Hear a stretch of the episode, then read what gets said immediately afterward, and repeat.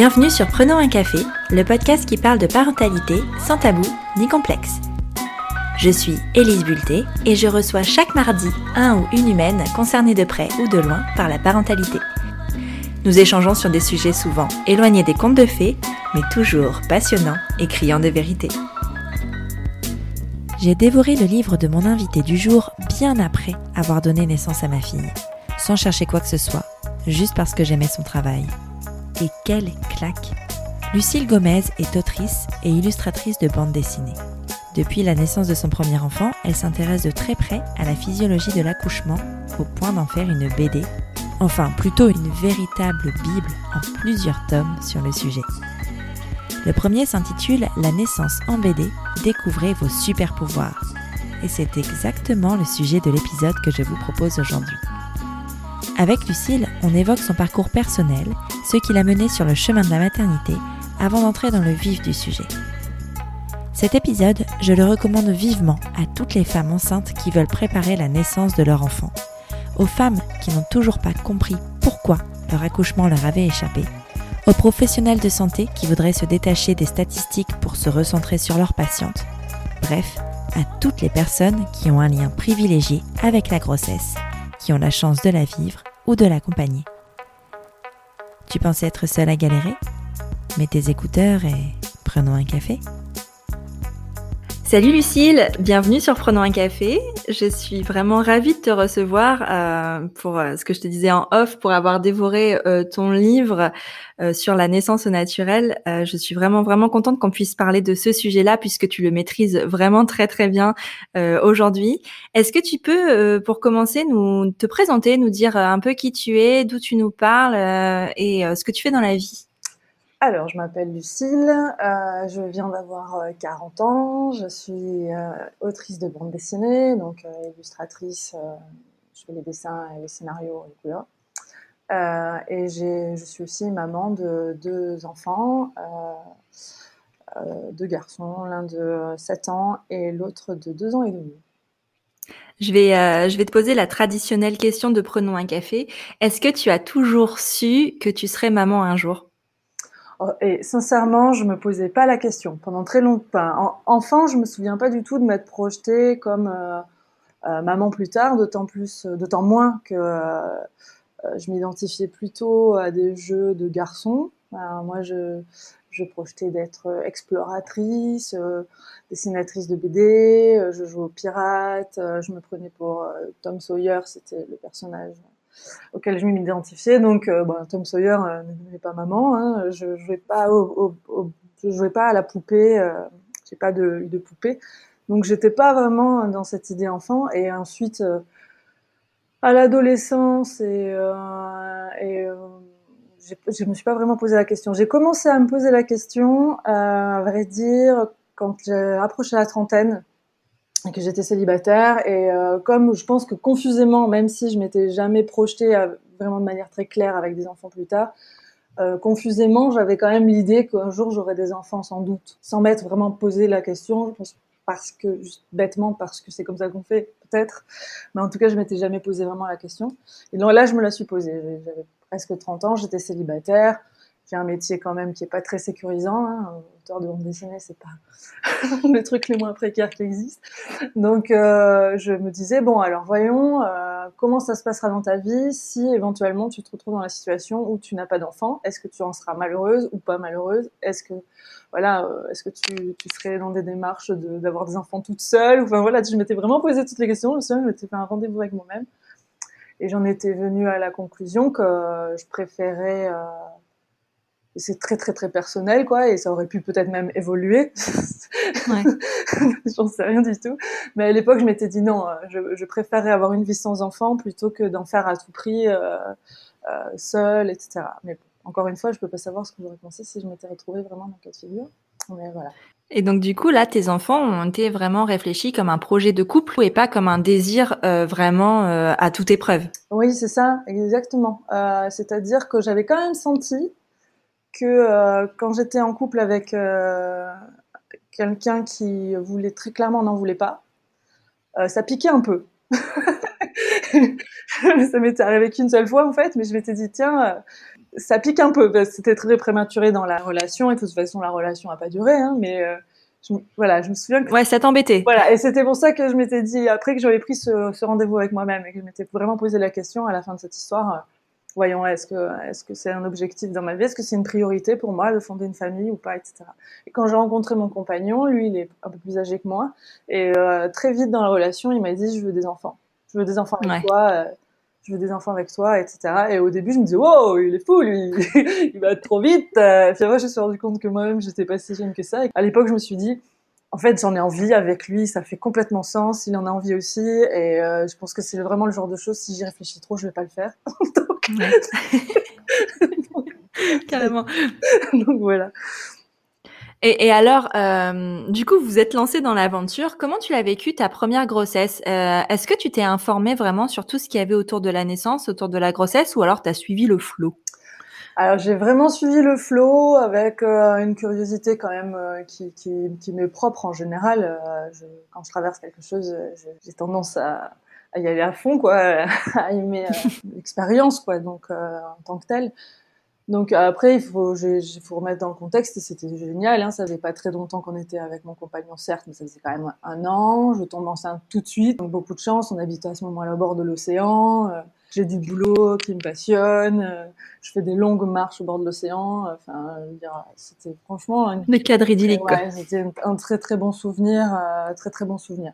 Il se trouve qu'autour de moi, j'avais pas de d'amis proches parce que je venais d'arriver au Pays Basque et, euh, et, que même mes amis proches ne sont pas maman en fait. Euh, ouais. À ce moment-là, et euh, donc euh, vraiment, j'ai pas d'a priori sur ce qu'est une grossesse. J'ai pas trop de retour en fait sur ce qu'est un accouchement, etc. J'ai pas cette expérience-là du tout.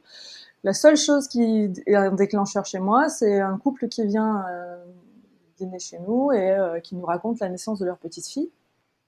Et donc moi, j'avais une, une, idée très euh, mainstream, on va dire, très classique euh, en France aujourd'hui de ce qu'est l'accouchement, c'est-à-dire euh, je vais prendre rendez-vous chez mon gynécologue, je vais aller à la clinique la plus proche, à l'hôpital le plus proche. Enfin voilà, je peu confus, mais bon voilà. Et puis je vais accoucher, ah, ça va peut-être être un peu Ça va piquer un peu. bon, pour l'instant, j'y ai pas encore trop pensé, mais c'est pas la meilleure partie du délire. Et, et, voilà. Et eux, ils me racontent la naissance. Enfin, lui raconte la naissance euh, à laquelle il a assisté du coup de leur fille. Et elle, elle a quiescé à côté avec son bébé dans les bras et tout. Et c'était super joli. C'était pas du tout comme j'imaginais. Donc dans une pièce complètement démédicalisée avec une petite lumière et tout ça. Ça m'a tellement intriguée cette histoire. Euh, j'ai dit à mon compagnon non mais il faut que j'en sache plus. Il faut que je sache plus quoi. Ouais. Donc ils avaient accouché dans un hôpital dans une structure hospitalière, mais à l'intérieur d'une salle où il n'y a aucun équipement médical et euh, avec euh, une sage-femme formée à la physiologie qui était là vraiment pour suivre euh, l'accouchement. Et euh, ça s'appelle un plateau technique. Donc pour les gens qui, comme moi, ne connaissent rien à l'accouchement, c'est qui pourraient avoir des appréhensions, je sais pas moi, pour un accouchement à domicile ou quoi, parce que c'est très éloigné de leur culture familiale ou amicale, de leur sphère, quoi. Ce qui est ouais. cas. Hein c'est hyper rassurant en fait parce qu'on se dit j'ai une sage-femme rien que pour moi. Et puis je suis dans un endroit qui est très rassurant parce que c'est une chambre c'est une chambre en fait comme ce serait à l'hôtel ou enfin voilà. Et euh, en revanche si quelque chose se tourne mal il y a que le couloir à traverser et là on retrouve un bloc classique etc donc voilà. sauf qu'à l'époque c'était moins clair que ça dans ma tête. Donc je voulais juste rencontrer cette sage-femme qui avait accès à ce plateau technique. Je voulais la, je voulais la rencontrer. C'est un personnage aussi au Pays Basque.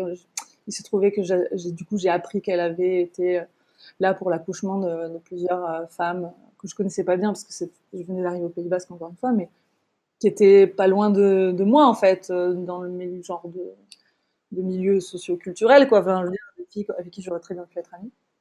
Et du coup, j'ai cherché à la rencontrer et euh, mon compagnon était un peu mitigé quand même cette idée que l'accouchement non médicalisé, donc on dit accouchement naturel, on dit, ben voilà, il y en avait qui avaient accouché dans l'eau du coup, etc.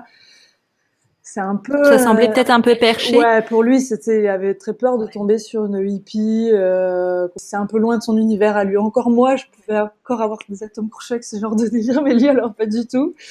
Et, euh, et puis bon, Et en fait, dès qu'on l'a rencontrée, on, s'est entendu tout de suite hyper bien avec elle. Et donc, je suis partie sur cet accompagnement-là. C'était à, à, quel stade de ta grossesse à ce moment-là? Ah, C'est une bonne question parce que j'avais une gynéco que j'aimais beaucoup aussi, donc à Saint-Jean-de-Luz. Ouais. mais qui m'aurait orientée, elle, vers un, un parcours euh, pour l'hôpital de Bayonne, hein, je pense. Mais mon premier, voilà. Mais mes, mes, premiers, je pense que ma première échographie m'a été prescrite, la prise de sang et tout m'a été prescrite par cette gynécologue. Et euh, je sais qu'au moment où j'ai cherché à contacter la sage-femme, c'était l'été, parce qu'elle prend très peu de vacances, et c'était ouais. ses vacances, donc c'était au mois d'août. Et que j'ai enfin obtenu un rendez-vous pour moi, c'était ah enfin parce que j'avais harcelé tout répondeur téléphonique pendant le mois d'août, parce qu'elles sont très sollicitées les, les sages-femmes qui font ça c'est vrai que déjà, il faut attraper l'information au vol. Ensuite, euh, il mm. faut, euh, voilà. Bah, généralement, quand tu as ce genre d'information, tu es déjà enceinte euh, de, de assez avancée parce que tu te renseignes petit à petit. Donc, c'est vrai que c'est compliqué. Hein. mais c'est là que j'ai eu de la chance, en fait, que d'avoir ce témoignage qui a titillé ma curiosité assez tôt. ouais. Parce que du coup, je l'ai vu en septembre, et donc avril, mai, juin, juillet, août, septembre, je commençais mon sixième mois, je pense, de grossesse. Ouais, quand même, tu t'es pas mal avancé. Hein. Ouais, j'étais pas mal avancée. J'étais pas mal avancée, mais euh, je trouve que les cours de préparation à la naissance sont en général euh, plutôt sur la fin de la grossesse. Ouais, euh, ouais, c'est vrai. Mais c'est hyper rare, tu vois, j'ai l'impression, à force d'écouter pas mal de témoignages comme ça, que dans le sud-ouest de la France, c'est vachement plus courant qu'ailleurs en France d'avoir euh, ce type de... Enfin, t'as plus de, de sages-femmes qui pratiquent l'accouchement à domicile, par exemple, enfin, qui accompagnent les accouchements à domicile. T'as plus de... peut-être de maisons de naissance et de, de, de plateaux techniques. Ou alors c'est peut-être euh, juste qu'il y a que les personnes qui habitent dans le sud-ouest qui témoignent, je sais pas. Je pense qu'il y a une légère déformation parce qu'il y a il y a plusieurs personnes charismatiques qui en parlent euh, ici. Donc, enfin, Clémentine Sarlat avec la matrescence, il y a Laura Boyle avec, qui est photographe, euh, qui photographie euh, en général ce genre de voilà. enfin, il y a, il y a plusieurs personnes en effet du Sud-Ouest qui sont assez charismatiques et qui en ont parlé, mais je, en vérité, ici au Pays Basque, pour accouchement à domicile, au, Pays Basque, même Béarn, accouchement à domicile. Euh, depuis 2013, il y avait personne. Quand moi j'ai accouché de mon deuxième enfant, j'ai cherché avant pour ma grossesse mon deuxième enfant. C'était en 2017, il y avait personne. Il y a depuis une personne qui s'est installée. maintenant, elle est accompagnée, donc elles sont deux. Euh, en fait, euh, au Pays Basque, c'est quand même très compliqué. Puis quand on dit peut-être tu dis Sud-Ouest, mais bon entre euh, Boyle, elle est dans les Landes. Euh, et Clémentine Sarlat, elle est à Bordeaux. Bon, moi, si je dois aller accoucher à Bordeaux, c'est quand même compliqué. ouais, c'est ça. Je me rends peut-être pas bien compte parce que tu vois, moi, ma contrée, ce sont les Hauts-de-France. Ouais. Euh... non, mais, du coup, voilà. En fait, je peux comprendre qu'il y ait cette, euh, cette image-là parce qu'en effet, il y a plusieurs personnes ici qui en ont parlé, mais en vérité, elles sont rares. Ouais. Elles sont, elles sont, elles sont rares partout. Et tu sais pourquoi?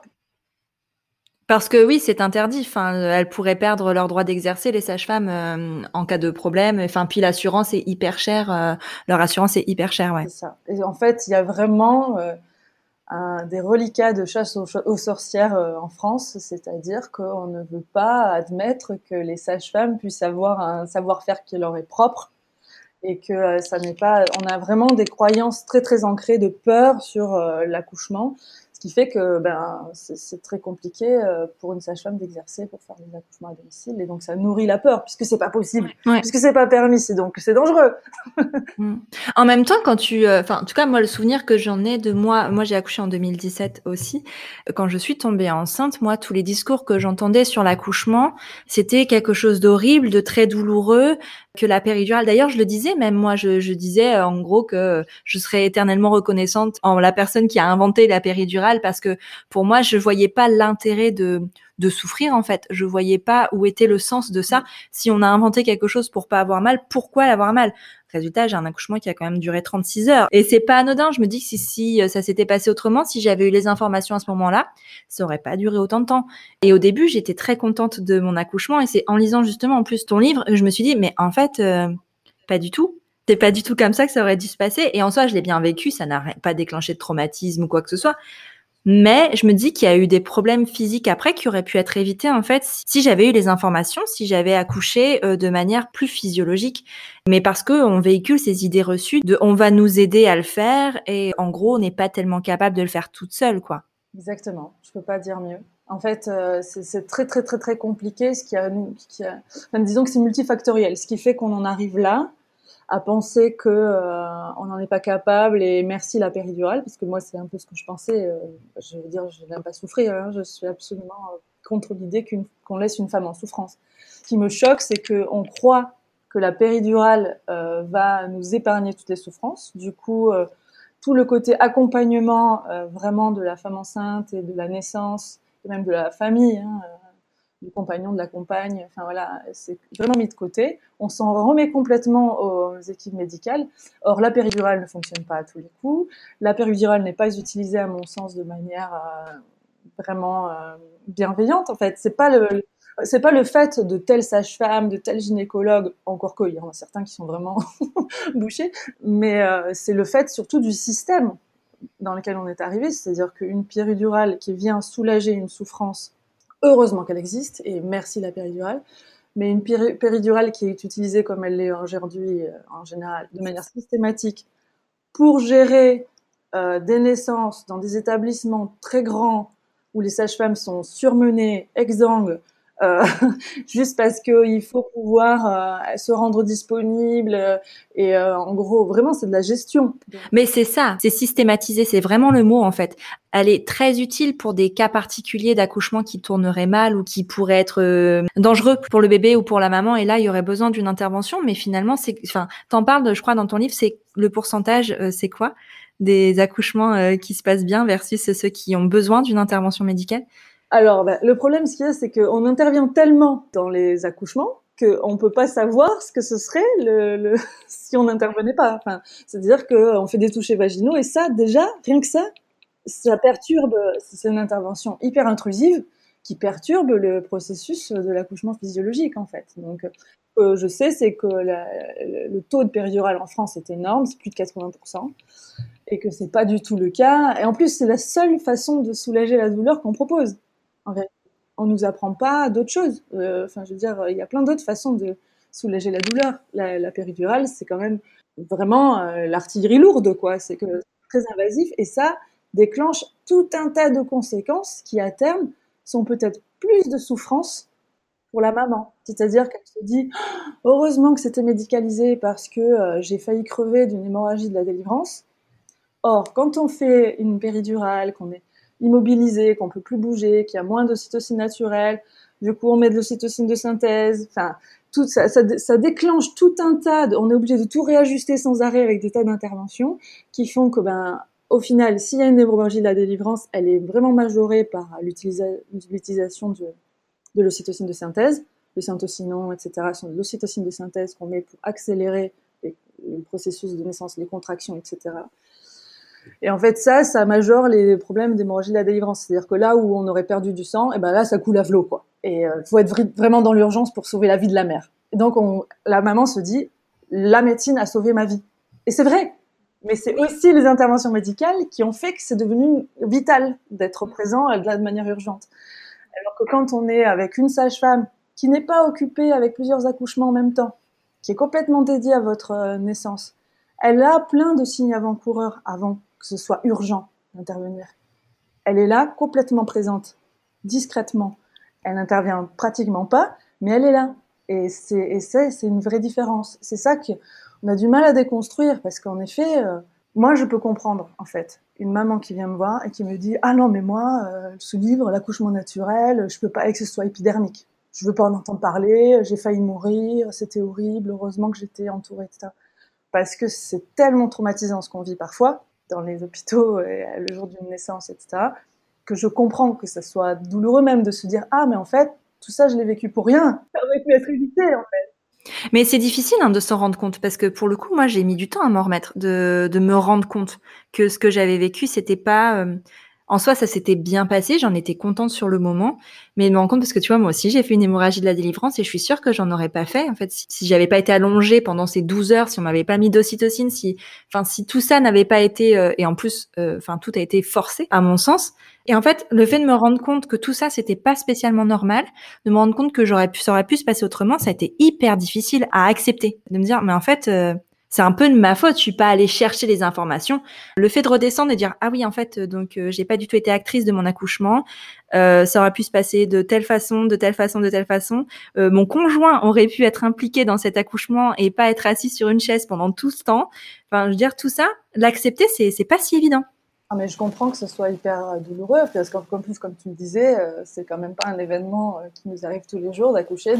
C'est en me rendant compte que j'avais eu énormément de chance, moi, d'avoir eu accès à ces informations et à cet accompagnement, euh, que j'ai eu envie de faire le livre parce que je me avant d'en parler avec des amis autour de moi, parce que euh, par la suite, après mon accouchement, j'ai plusieurs euh, copines qui ont accouché ou des gens qui avaient accouché avant qui m'ont parlé de leurs accouchements. Et c'est là que j'ai réalisé le décalage, c'est-à-dire que c'est exactement ce que tu dis, même quand elles avaient l'impression que ça s'était bien passé, puisqu'on vous dit ça s'est bien passé Parce que parfois, du point de vue de l'équipe médicale, tout s'est bien passé en fait.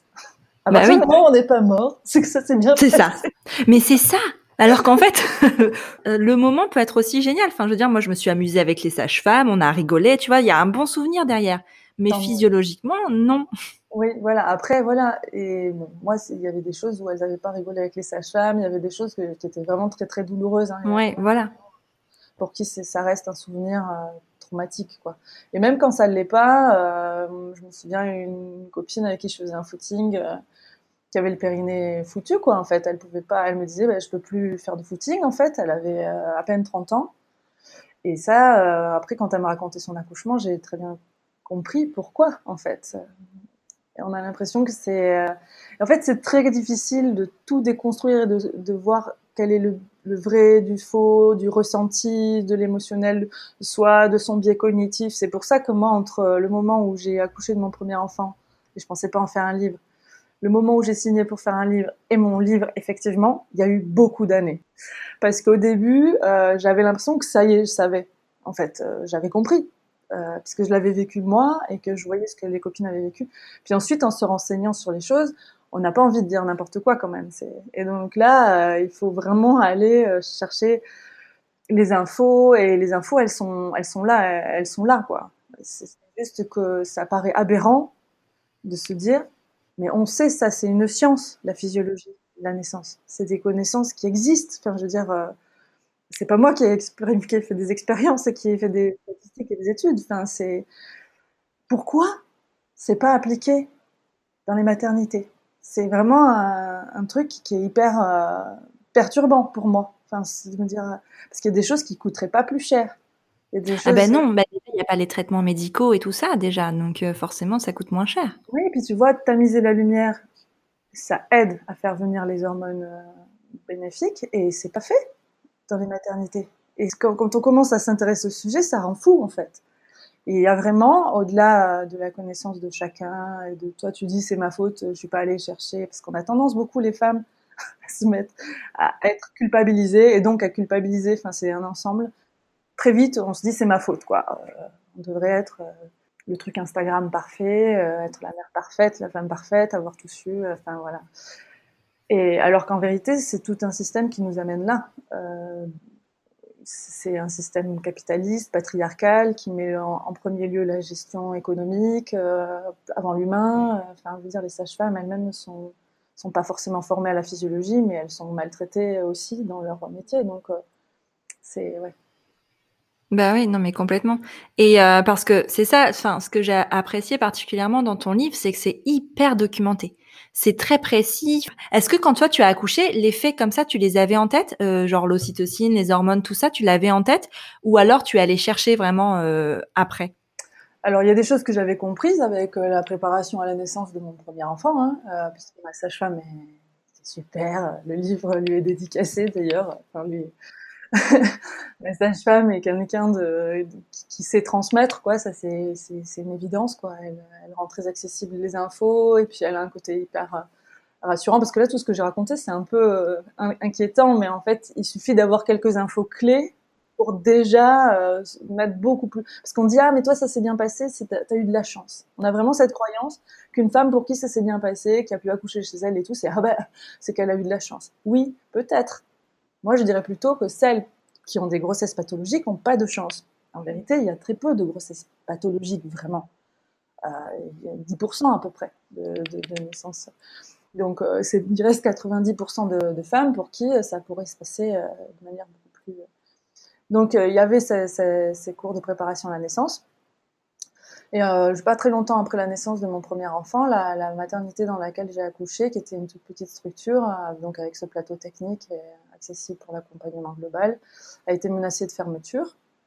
Ça m'a scandalisée. Donc moi j'avais un, bébé et je commençais à ouvrir la boîte de Pandore, en fait, à comprendre comment ça se passait dans les autres maternités et tout ça m'a scandalisé qu'on enlève ce choix possible aux femmes, c'est-à-dire d'avoir un accompagnement global, qui était déjà compliqué, parce que moi, il avait quand même fallu que je fasse une heure de voiture de chez moi pour aller accoucher.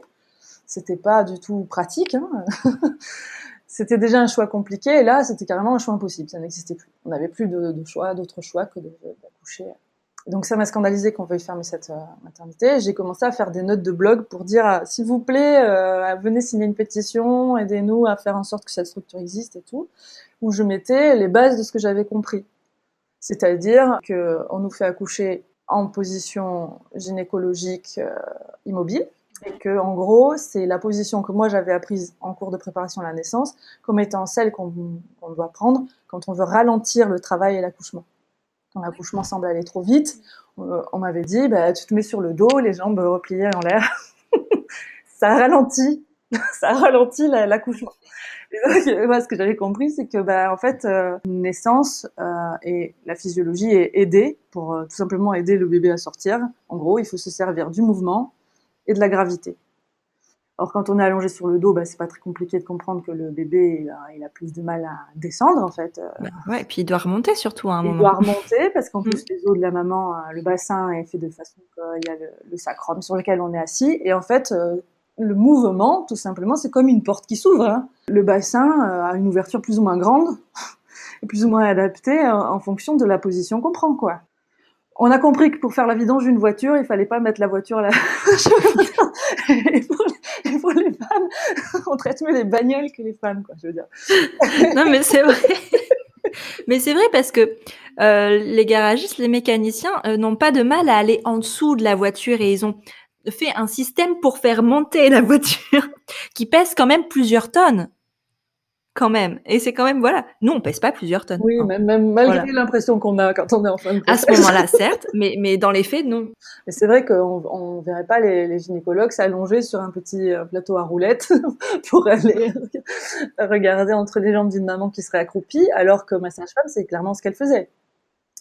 La sage-femme en, en, accouchement, euh, elle, euh, on est dans la pénombre, elle a une lampe frontale et on elle fait tout pour pas être remarquée, donc elle surveille. Voilà la plus discrète possible.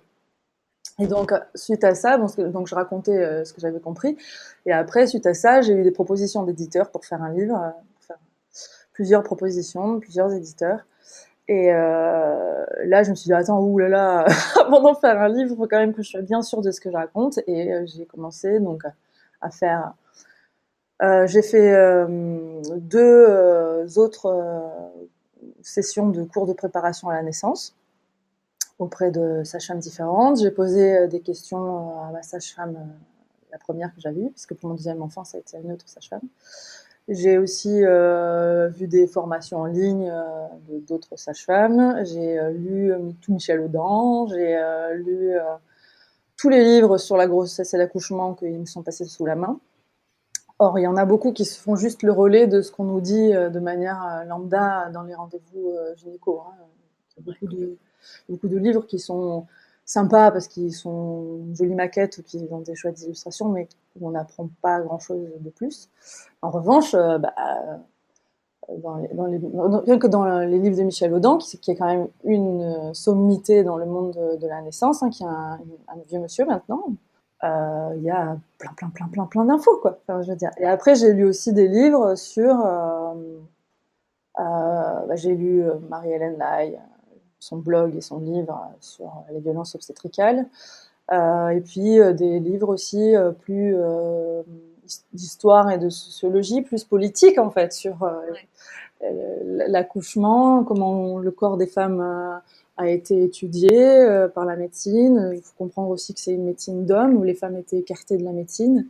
Les, femmes qui avaient le savoir sur la physiologie, c'était les sages-femmes à qui on a clairement mis des bâtons dans les roues. C'est vraiment peu de le dire en fait, qu'on a vraiment persécuté quoi, euh, qu'on a remplacé par des matrones avec des idées religieuses très euh, avec le corps qui est très tabou, où on dissocie vraiment l'esprit et, et, le corps. Et, tout, ça, si tu veux, l'ambiance euh, religieuse, culturelle, patriarcale, les effets de pouvoir, de domination, euh, enfin, tout ça, ça, ça influe vachement sur pourquoi on en est arrivé là. Après, dans mon livre, la difficulté, c'est de, de choisir ce que je vais transmettre. Tu vois C'est-à-dire que j'adore le travail de Marie-Hélène Lai, mais je, moi, j'ai envie de parler à une copine qui va accoucher. T'es pas dans la revendication. Voilà, je, je, je, veux, je vois bien qu'il y a des choses qui dysfonctionnent. J'espère que ça va évoluer. Je vais tout faire euh, dans le sens pour que ça évolue.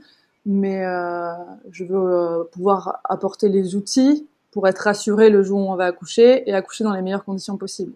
Et pour avoir le choix, en fait. Parce que je crois que quelle que soit l'issue d'un accouchement, quand on a compris ce qui se passait et quand on a été euh, maîtresse des décisions qui ont été prises, on le vit mieux.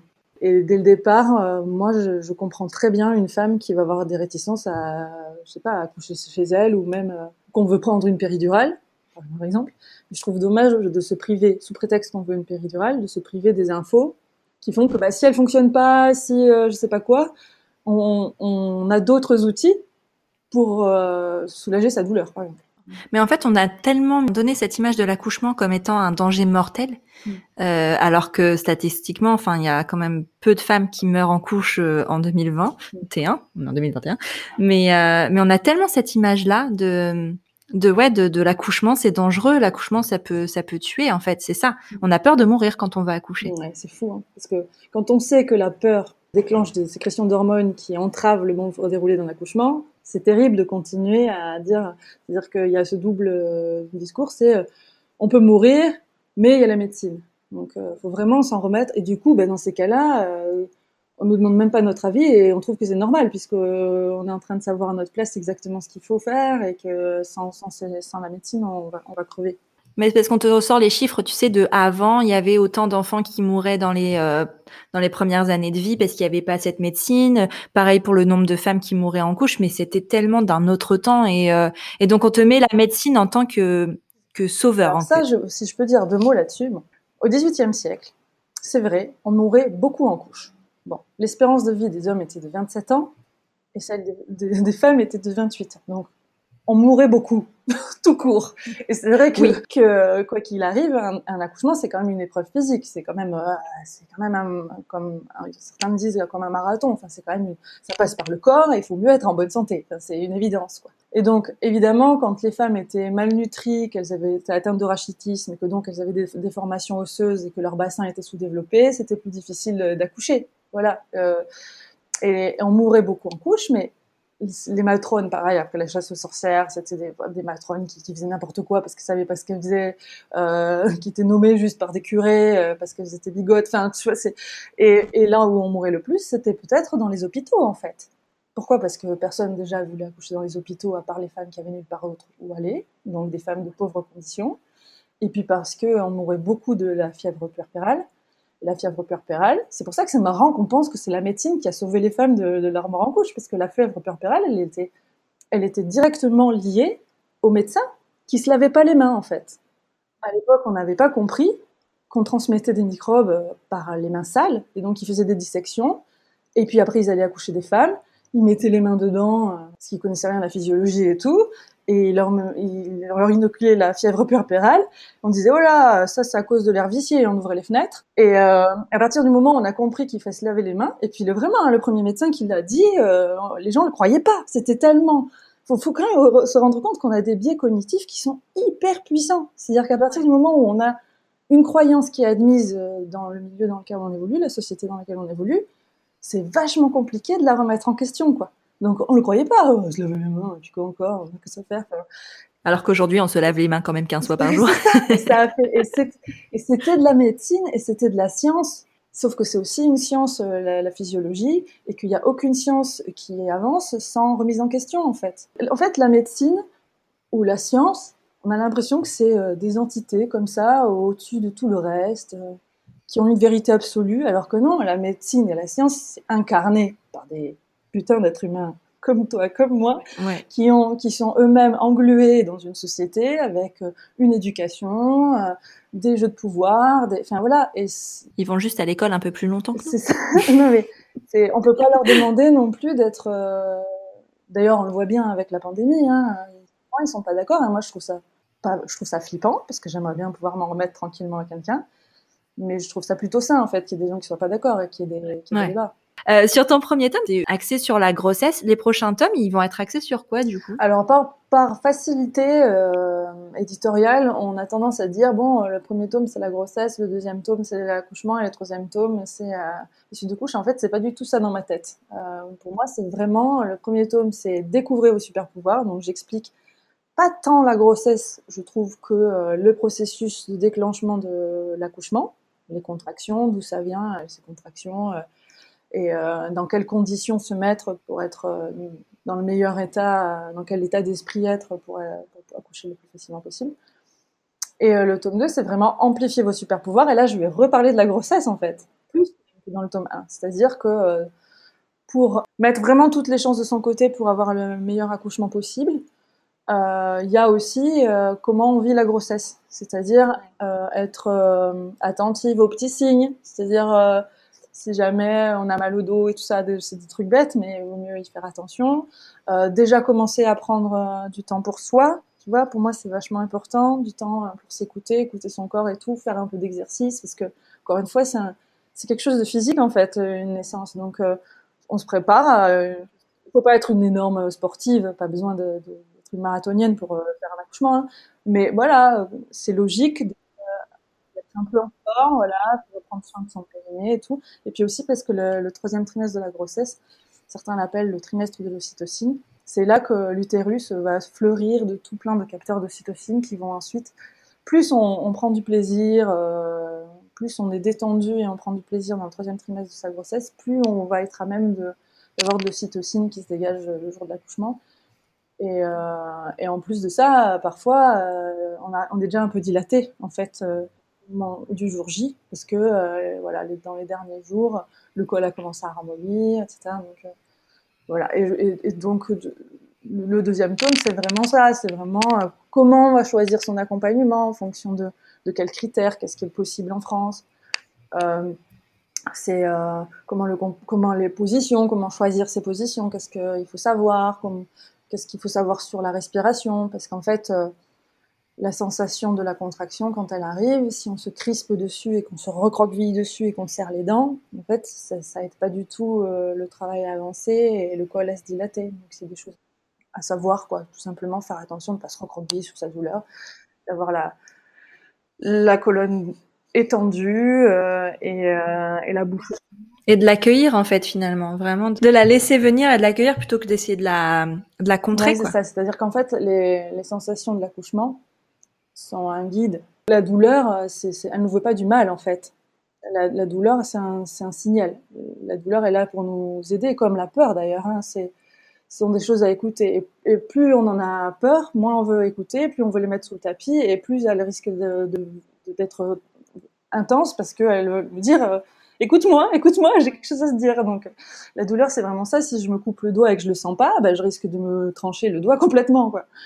Euh, et donc la, douleur dans l'accouchement, souvent, induit des positions différentes quand on peut bouger, évidemment, quand on n'est pas accroché à un cathéter et un monitoring et tout. Et que si je suis inconfortable dans une telle position, je vais chercher la position la plus confortable et souvent la position la plus confortable sera celle qui va aider le bébé à progresser dans le bassin en fait.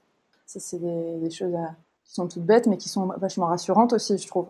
Et l'accompagnant le jour de l'accouchement a un, rôle à jouer en fait aussi. Et ça, euh, ça je trouvais qu'on le voyait aussi un peu dans ton livre parce que ça, on nous en parle pas. Par exemple, j'ai fait ma préparation à la naissance sans, euh, mon mec. Alors qu'en soi, euh, c'est quand même quelque chose qu'on fait ensemble. Et c'est même recommandé, même si on n'a pas de conjoint ou de conjointe, de se faire accompagner par quelqu'un de confiance ce jour-là, parce que c'est important en fait. En fait, on fait pas un bébé toute seule. C'est-à-dire que même quand on est femme célibataire, c'est important de s'entourer et de le, de le, comprendre très tôt, qu'il n'y a pas de honte ou euh, une fierté à avoir enfin, je veux dire, moi, m'a fait sage-femme pour mon premier bébé. Elle a forcé les, compagnons, euh, les compagnons n'avaient pas, mais ça aurait été pareil, à venir à au moins deux cours de préparation à la naissance qui lui semblaient, pour lesquels ça lui semblait important qu'il soit là. Et par exemple, celui pour les suites de couches. Parce que on se rend pas compte à quel point euh, tendance à délaisser complètement les facteurs émotionnels, euh, psychologiques, euh, et comme si c'était c'est assez euh, récurrent hein, dans le monde de la santé en France.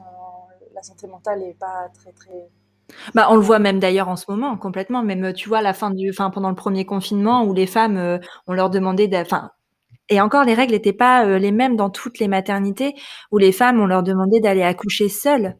Et ça, c'était assez. Euh, enfin, moi, j'ai trouvé ça scandaleux euh, que les, conjoints, les deuxièmes parents euh, puissent pas être là pour assister, enfin, pour pour la naissance de leurs enfants et surtout pour pour les suites de couches. Enfin, veux dire, ils devaient partir.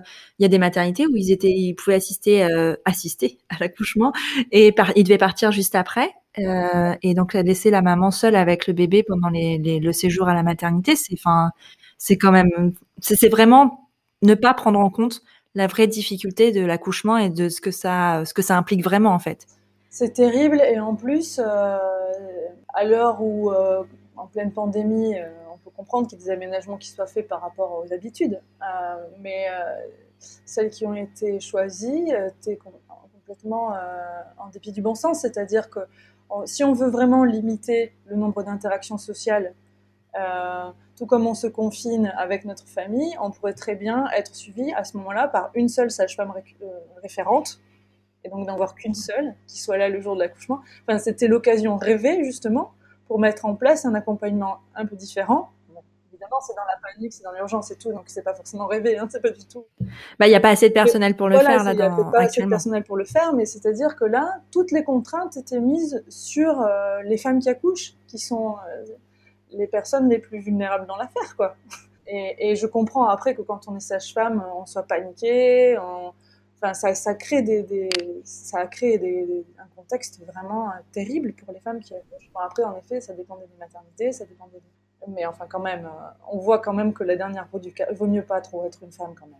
Non, mais c'est ça, mais tellement, enfin, et puis c'est cette différence euh, entre toutes les maternités. Pour moi, c'était vraiment un non-sens parce que ça montrait quand même clairement qu'il n'y avait pas de logique, tu vois, et qu'il n'y avait pas de connaissance, enfin de de la physiologie et de la réalité de la de de, la naissance en fait, parce que euh, parce qu'autant il y a des pour le coup, moi j'ai plusieurs copines qui ont accouché pendant le, premier confinement et euh, le début de cette pandémie où tu as eu plusieurs cas de figure où j'ai un, couple euh, d'amis où elles ont pu rester ensemble pendant tout le long. Donc du début de l'accouchement jusqu'à la fin du séjour, fallait juste pas sortir, mais ça en soi c'est logique en fait. Et d'autres qui ont, j'ai une autre copine qui a dû, enfin qui a eu son conjoint avec elle et qui a dû partir 24 heures après. pourquoi 24 heures? Enfin il est où le sens de ça? Enfin Enfin, ça n'a pas de sens. Enfin, pourquoi? Tu peux transmettre le Covid pendant 24 heures, mais après 48 heures, enfin, étrange. Et d'autres pour qui, enfin, il n'y avait pas d'accompagnement possible en fait. Et c'est vraiment dramatique, non seulement pour le lien euh, parent-enfant, deuxième parent-enfant aussi, parce que ne pas voir son enfant naître, ça doit être quelque chose d'assez frustrant pour le deuxième parent aussi, de pas savoir ce qui arrive à ta compagne, enfin, euh, de pas être là pour la soutenir, c'est quand même difficile. Et après, comment tu peux trouver ta place dans ta famille quand, quand le début a été aussi chaotique, c'est compliqué quand même. C'est compliqué, c'est-à-dire que la, naissance euh, donne quand même une couleur, même si c'est pas.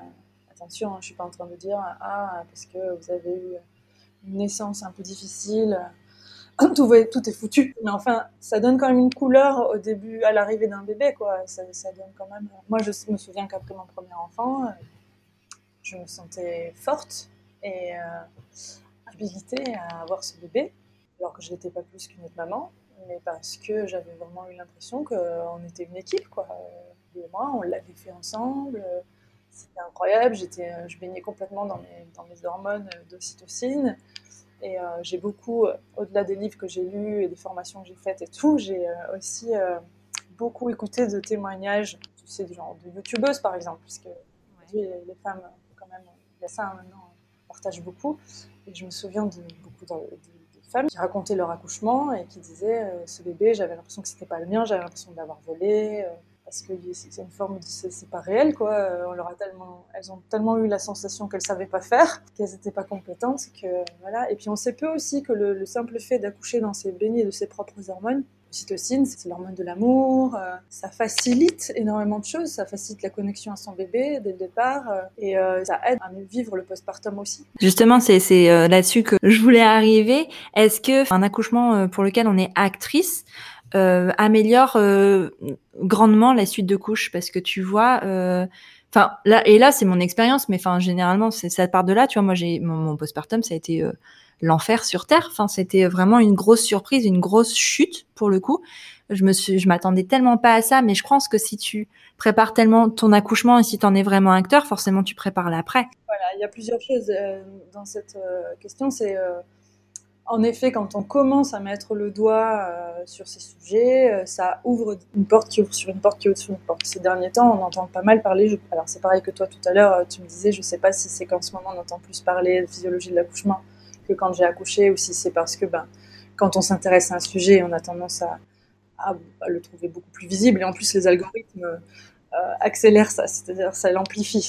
Quand on s'intéresse à un sujet, hop, Instagram nous propose que des trucs sur ce sujet, on a l'impression au bout d'un moment que tout le monde sait. Ouais, des moments, je me dis, ça sert à rien que je fasse mon livre, euh, tout le monde est au courant, quoi.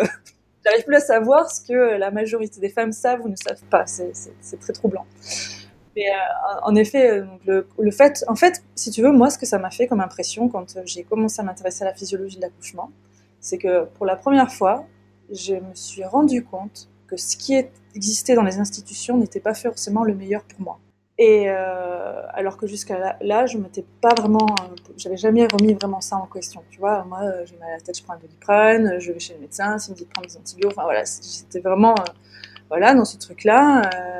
et, et, encore maintenant, hein, d'ailleurs, sur plein de sur plein de choses. Mais tu vois, le fait de me rendre compte qu'un système pouvait ne pas être bienveillant, ça m'a vraiment, vraiment, vraiment sauté aux yeux. Je le savais confusément, mais là, ça m'a sauté aux yeux vraiment avec la naissance. Et à partir de ce moment-là, tu mets le doigt dans un truc et tu te dis ah mais dans ces cas-là pourquoi je me recautionne pas sur euh, euh, le congé maternité, le congé paternité, euh, la scolarisation, la mise en crèche, le mode de garde? Et en fait pour moi en tout cas c'est peut-être différent chez chacun mais avant d'avoir un enfant c'est cool ça va être ma vie avec le bonus d'un enfant. En gros ce sera ma vie pareil et il y aura un enfant dedans. Et puis, en fait, l'arrivée de mon enfant a bouleversé beaucoup de choses. Ma relation avec mes parents, ma relation avec mon travail, enfin voilà. Et euh, pour le, le postpartum, j'ai entendu dire pas mal ces derniers temps, oui, on est très préparé à l'accouchement et pas au postpartum. Je trouve que oui et non, parce qu'on nous prépare à l'accouchement avec beaucoup de fausses croyances aussi, quand même. Ça va, Parfois, les préparations à l'accouchement, c'est juste euh, vous dire à l'avance, bon, alors, euh, vous serez dilaté à temps, on vous mettra dans la salle d'accouchement, vous serez dilaté à temps, on vous fera ça, après, on vous posera la péridurale. En fait, on vous informe vite fait de ce, qui... de ce que le protocole indique, mais pas vraiment de ce qui se passe dans notre corps. Quoi. et pas de ce qu'on va ressentir non plus. Et, le, et, le, postpartum, euh, c'est pareil. Le fait d'avoir un accouchement physiologique, ça a plusieurs conséquences sur le postpartum. C'est que, en général, déjà, il y a une étude qui a montré très récemment que euh, compare en fait les femmes qui ont accouché avec péridurale, sans péridurale, et leur taux de satisfaction de leur accouchement. C'est-à-dire que on pourrait croire comme ça a priori que celles qui ont eu une péridurale sont plus satisfaites de leur accouchement, mais en grande majorité elles le sont moins, en fait. C'est-à-dire qu'il euh, y a beaucoup de femmes qui accouchent sans péridurale et qui finalement ne le regrettent pas du tout et trouvent que leur accouchement s'est bien passé. A contrario, beaucoup de femmes qui ont accouché avec péridurale n'ont euh, pas bien vécu leur accouchement. A priori, la péridurale est là, dans le discours ambiant, pour notre confort. Elle est surtout là pour le confort euh, de la gestion, comme on disait tout à l'heure. Parce qu'avec une péridurale, il va y avoir plus d'extraction instrumentale, il va y avoir plus de périnée abîmé. Quand on pousse avec une péridurale, on pousse pas du tout de la même façon que quand on pousse sans on pousse avec nos abdominaux grands droits et on a, tendance à pousser nos organes vers le bas en même temps que le bébé, ce qui n'est pas du tout le cas quand on accouche sans péridurale. Donc il y a beaucoup plus de problèmes ensuite de fuite urinaire, de, de, périnée abîmée, en fait, tout simplement. Et tout ça, pour moi, sont à prendre en compte comme des souffrances de l'accouchement. Mais et puis surtout que ça dure longtemps. Là, là c'est l'expérience hein, qui parle, parce que tu vois, pour le coup, le périnée, si tu veux, ça c'est euh, moi, moi, mon périnée a été extrêmement, extrêmement abîmé par mon accouchement. Euh, et en fait, c'est des, c'est une souffrance pas au terme de douleur, mais c'est une souffrance euh, à long terme et au quotidien surtout. Et ça, on ne nous le dit pas. Ben, moi, je sais que les dix jours après mon accouchement, je ne pouvais pas me lever sans, sans me faire pipi dessus. Je ne sentais plus quand j'avais envie de faire pipi, tu vois. Et ça, mais c'est, enfin, personne, enfin, on te dit pas que c'est lié à euh, à cet accouchement en fait. On te dit oui, c'est normal parce qu'il y a la poussée, parce que voilà, et tu as eu moins de chance parce que ton périnée a vraiment pris cher. Mais alors qu'en fait, euh, la, vraie réponse à ça, c'est euh, on m'a demandé de faire des choses. Moi, je l'ai fait parce que je ne savais pas. On m'a demandé de pousser en alors que mon bébé n'était pas descendu pour la faire descendre. Et ça, on n'aurait pas dû me demander. C'était juste euh, une question de gain de temps parce qu'on partait sur un changement de garde. En plus, ça ne fait pas gagner du temps. Enfin, si le bébé est pas bas dans le bassin, même si on est dilaté complètement, il, est, il faut qu'il descende c'est pas le moment de. C'est incroyable qu'on prenne pas en compte ça. Il y a des, en fait, il y a des timings qui sont imposés par des protocoles, quoi. Et, vraiment, certaines équipes qui paniquent si on n'est pas dans le timing qui est imposé seulement par le protocole, alors qu'il n'y a aucune raison vraiment euh, inquiétante autre que le protocole a dit. C'est incroyable. Mais c'est ça. Et pour le coup, en plus, c'est vraiment ça parce que tu vois, à cette poussée-là, on m'a dit, euh, bah, on, on le compte pas. Tu vois, genre, euh, on commence pas à mettre le chronomètre en gros dans parce que c'est 20 minutes de poussée avant d'appeler un, un, obstétricien euh, pour pour intervenir. Et, euh, et on m'a dit non, on le compte pas. c'est vraiment juste pour la faire descendre parce que. Et en fait, le truc c'est qu'il y avait la physiologie, la, la, la, façon, mon accouchement n'était plus prioritaire. En fait, ce qui était prioritaire dans ce moment-là, c'est parce que, en fait, on avait fait le choix avec mon conjoint de pas connaître le sexe de notre bébé avant la naissance, et c'était devenu un jeu avec les sages-femmes. Et c'est vrai que c'était chouette sur le moment, mais en fait, elles changeaient de garde et elles avaient tellement envie de connaître le sexe de mon bébé pour connaître le prénom parce qu'on n'avait rien dit, mais c'était c'était ludique, c'était c'était sur le l'humour sur le moment T, sauf qu'en fait avec du recul, ben il n'y avait pas de place pour ça en fait à ce moment-là. C'était pas ça qui devait primer. C'était vraiment mon corps, euh, mon bébé qui n'était pas encore descendu et qui prenait peut-être son temps, et c'était ça qui primait plutôt que de connaître son prénom et son sexe en fait. Mais parce qu'on met au centre de l'attention les besoins des mères, les besoins des bébés, et que tout est timé en fait. D'ailleurs, on te le dit quand tu quand tu allaites après ensuite de couche, on te dit ben s'il a pas tété toutes les temps, c'est que peut-être il faut le complémenter. Alors qu'en fait pas du tout. Oui, c'est fou ce, ce, truc avec les chiffres quand même on a un problème. Moi, je me souviens que on a tendance à faire beaucoup de rêves et de cauchemars quand on est euh, future mère et quand on vient d'avoir un enfant. Il faut le savoir. on a beaucoup de rêves et moi c'était mon cas. Et euh, pas très longtemps après la naissance de mon premier enfant, et pourtant j'étais pas dans un parcours comme classique et tout. On m'a pas dit moi, quand je suis arrivée à la maternité, ma sage-femme n'était pas encore là. Du coup, j'avais d'autres sages-femmes qui m'ont regardé et qui m'ont dit Elle est à 6. Elle est à 6. Ou... Et je ne savais pas du tout ce que ça voulait dire. Ma sage-femme m'avait pas du tout parlé de cette note qu'il faut avoir de 10 sur 10. Et alors qu'en fait, et du coup, on fait vite une règle de 3. On se dit, alors si on suis assis, j'ai mis tant d'heures à être assis. Alors, et ça, ça fait marcher notre néocortex à fond. Et le néocortex empêche le bon fonctionnement, rien que ça, c'est perturber la physiologie de la naissance. Donc finalement, elle avait raison, tu vois, ma sage-femme, m'avait jamais parlé. Et j'étais pas allée, alors pour le coup, j'étais pas encore allée lire ailleurs, euh, ni quoi que ce soit, ni regarder YouTube, ni des blogs, ni rien du tout. Et donc quand la sage-femme que je connaissais pas disait elle est à 6, j'étais là, mais il y en a combien comme ça? De quoi de si je savais pas du tout de quoi elle parlait en fait. Et euh, après la naissance, je me souviens qu'avec les histoires de pédiatres qui disent qu'il faut. Euh, alors, il y a le poids du bébé, il y a le truc, il y a le périmètre crânien, il y a le machin. Je me souviens d'avoir fait un cauchemar. Donc, ça m'arrive, ça m'arrive jamais dans ma vie de parler à haute voix pendant que je dors.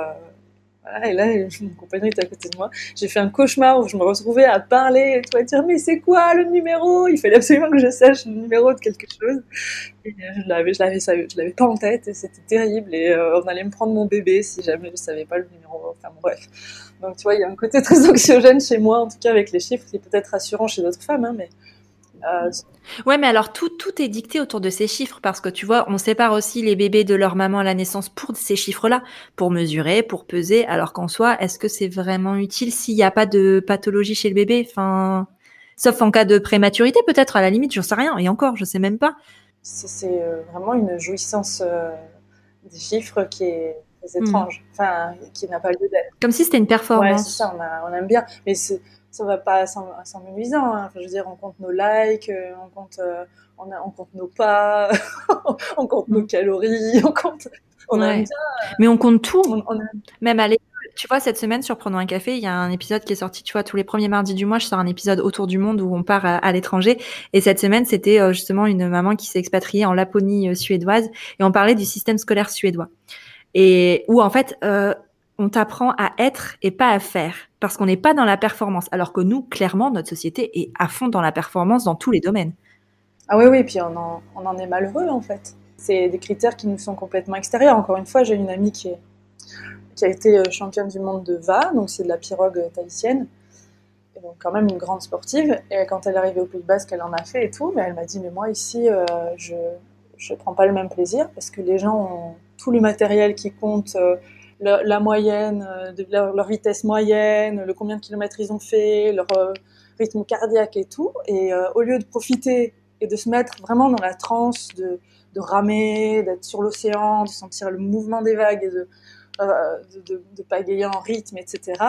Euh, ils sont focalisés sur leur performance, sur leur, euh, voilà, ils sont complètement à l'extérieur d'eux-mêmes, tu vois. Donc ils se filment, ils voient à quelle vitesse ils habitent et tout, et elle me dit en fait ils sont moins performants finalement, parce qu'ils arrivent moins à sentir le courant, les choses qui sont vraiment de l'ordre de la sensation, et qui même si elles sont chiffrées, bon, ça va te donner une info, mais ça te donne une info extérieure à toi, et je trouve que c'est assez parlant aussi dans l'idée d'une expérience d'une naissance c'est-à-dire que ouais, c'est une info, la dilatée.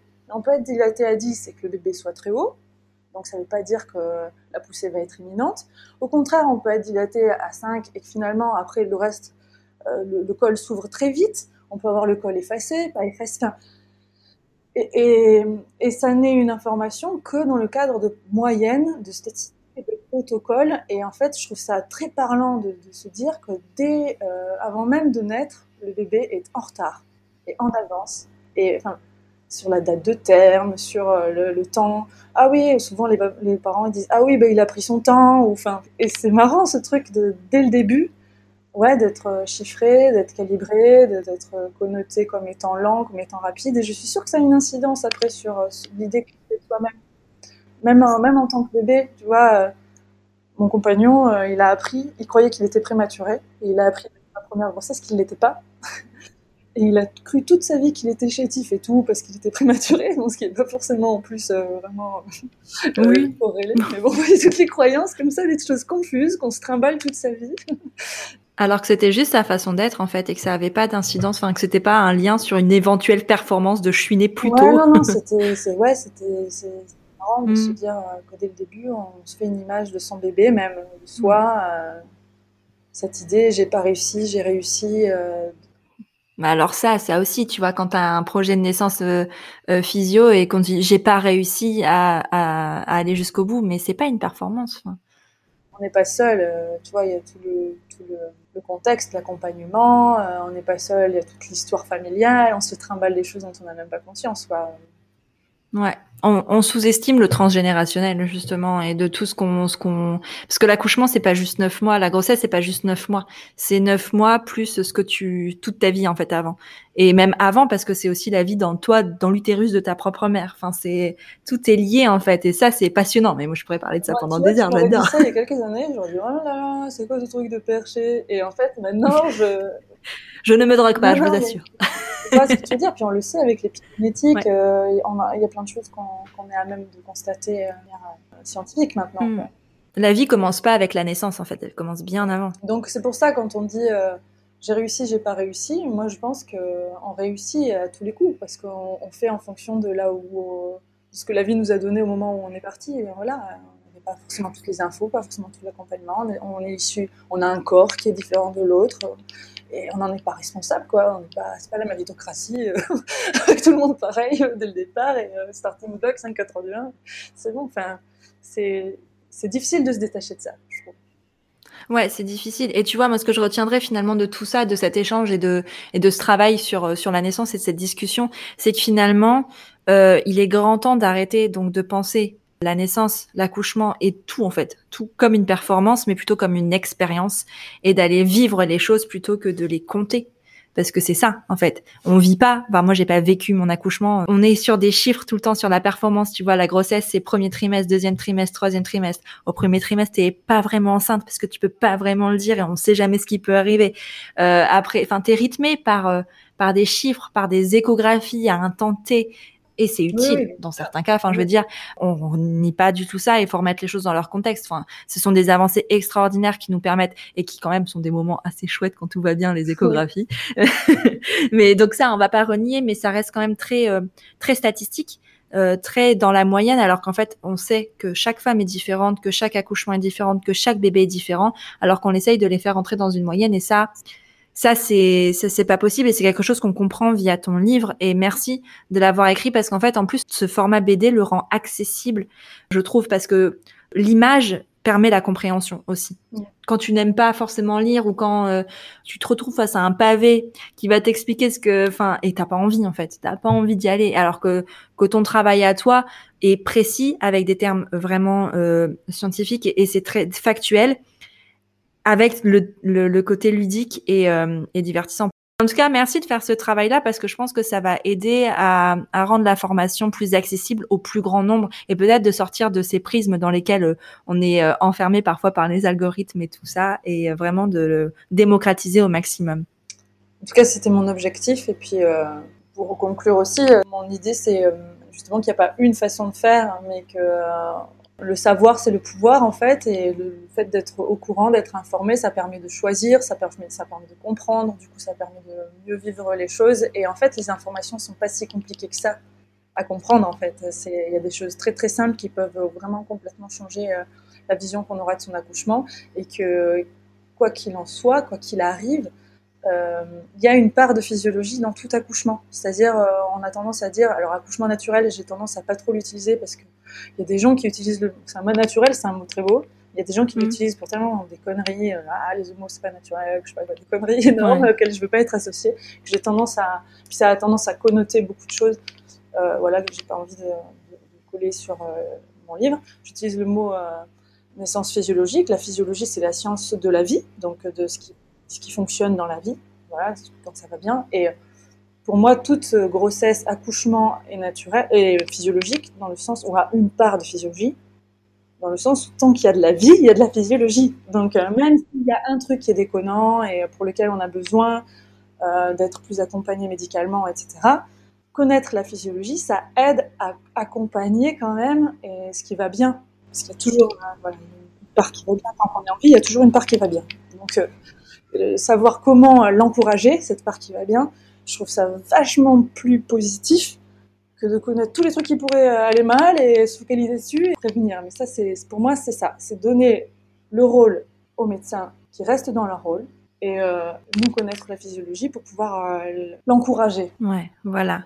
Parce que les médecins ont tendance justement à entraver cette physiologie alors que mais elle est toujours là, elle n'est pas annulée, elle est juste entravée. Mais c'est vrai qu'elle reste toujours là, comme mine de rien. Non, mais c'est ça, c'est qu'en fait, c'est logique que quand on a passé tous ces études à regarder ce qui pouvait aller mal, on se focalise dessus. Euh, voilà, il faut vraiment mettre toujours en balance. Il y, a, des parties qui prennent le dessus sur d'autres. Et voilà.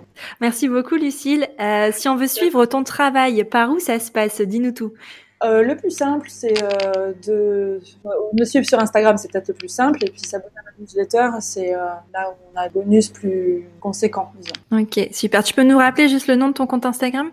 Lucille Gomez. Eh ben, voilà.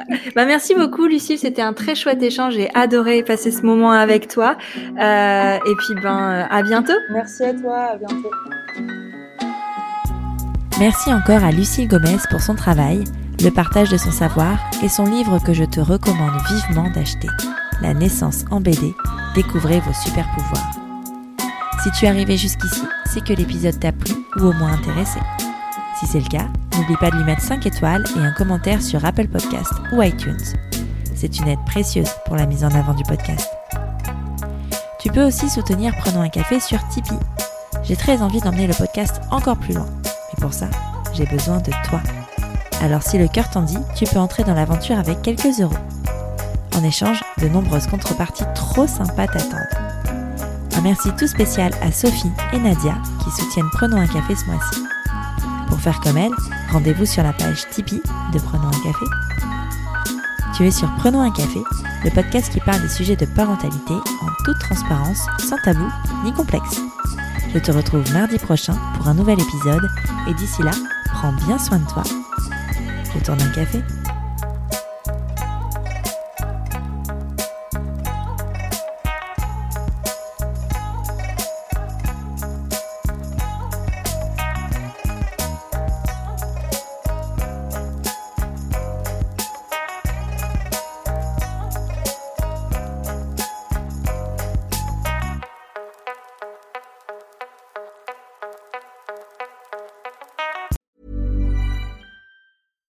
Support comes from ServiceNow, the AI platform for business transformation. You've heard the hype around AI. The truth is, AI is only as powerful as the platform it's built into.